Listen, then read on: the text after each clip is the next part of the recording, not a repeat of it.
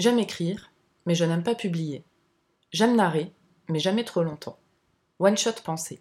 Je partage avec vous quelques-uns de mes écrits, un One Shot Pensée de quelques minutes pour vous faire part de ma pensée du jour. Aujourd'hui, je partage quelques réflexions autour du voile et de la jupe, ces vêtements qui alimentent la parole de tant d'hommes de part et d'autre du globe. Voici mon texte. Une semaine avant l'annonce du confinement, le deuxième confinement, on s'est dit qu'on irait bien dîner à l'extérieur samedi soir. À croire qu'on l'avait senti. C'était la dernière sortie avant longtemps. Je me connecte pour trouver une adresse et je finis par trouver un petit restaurant qui propose de la cuisine française avec de bons produits frais. Top. Je réserve. Rendez-vous 19h30. Je raccroche et je suis interpellé par mon écran de télévision où je vois des journalistes et des politiques gesticuler dans tous les sens.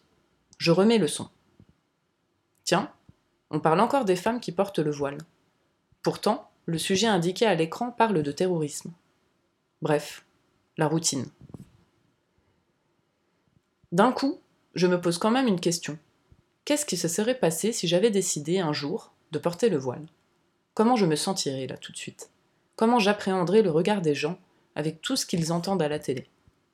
Je me demande si j'arriverai à aller au restaurant sereine ce soir. Attendre qu'on m'installe, passer commande, me demander si je fabule ou s'il y a vraiment des regards réprobateurs qui se jettent sur moi.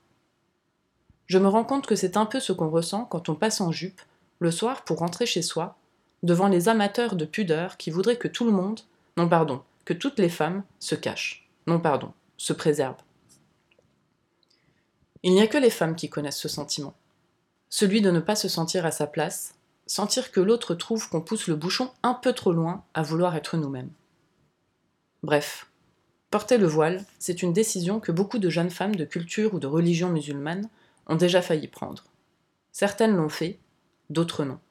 Mais si je l'avais fait, oserais-je aujourd'hui aller au restaurant? L'idée de m'y rendre, d'attendre qu'on m'installe, je crois que je me décomposerais. Beaucoup assument de façon décomplexée leur mépris des femmes qui portent le voile. Ce sont eux qui prennent le plus la parole aujourd'hui. Ils finissent par nous faire oublier que pour beaucoup, voile ou pas voile, c'est un non-événement. Mais aujourd'hui, ça va plus loin. On assimile, très tranquillement, le terrorisme et le voile. Le voile devient en quelque sorte le drapeau des terroristes, les ennemis, les barbares. Par voie de conséquence, une femme qui le porte montre son allégeance aux barbares. Elle montre qu'elle méprise les autres, ceux qui ne sont pas musulmans, et leur pays, celui qui les a si gentiment accueillis. De beaux raccourcis. Mais l'heure est justement au raccourci. Twitter. Faire court sur des sujets complexes. Quelle idée Si j'avais décidé de porter le voile plus jeune, je me rendrais évidemment compte des raccourcis sur le plan intellectuel, mais j'en vivrais aussi les conséquences, sur le plan affectif. Chaque jour, en allant faire mes courses, je me demanderai si les regards que je sens m'assassiner sont réels ou fantasmés. C'est un peu ce qui m'arrive quand je passe en jupe, clope au bec, devant ceux qui ont une vision étriquée de leur religion. Je suis une traître. Mais ils ne peuvent rien me faire. Nous sommes en France. De la même façon que les pros du raccourci ne peuvent rien faire à une femme qui porte le voile. Nous sommes en France. Le droit protège la liberté de choisir. Et la réprobation morale dans tout ça. Elle est douloureuse.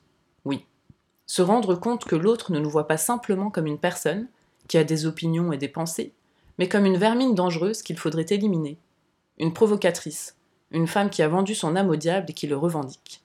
Elle le revendique en portant une jupe, pour les radicaux, elle le revendique en portant un voile, pour les pros du raccourci.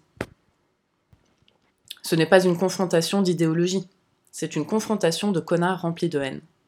Et j'ai écouté les deux côtés avant de me trouver moi-même. C'est grâce à la France que je me suis trouvée moi-même, en faisant des études, en apprenant, en lisant, en m'enrichissant, en changeant sans cesse d'opinion, engagée dans une réflexion insatiable.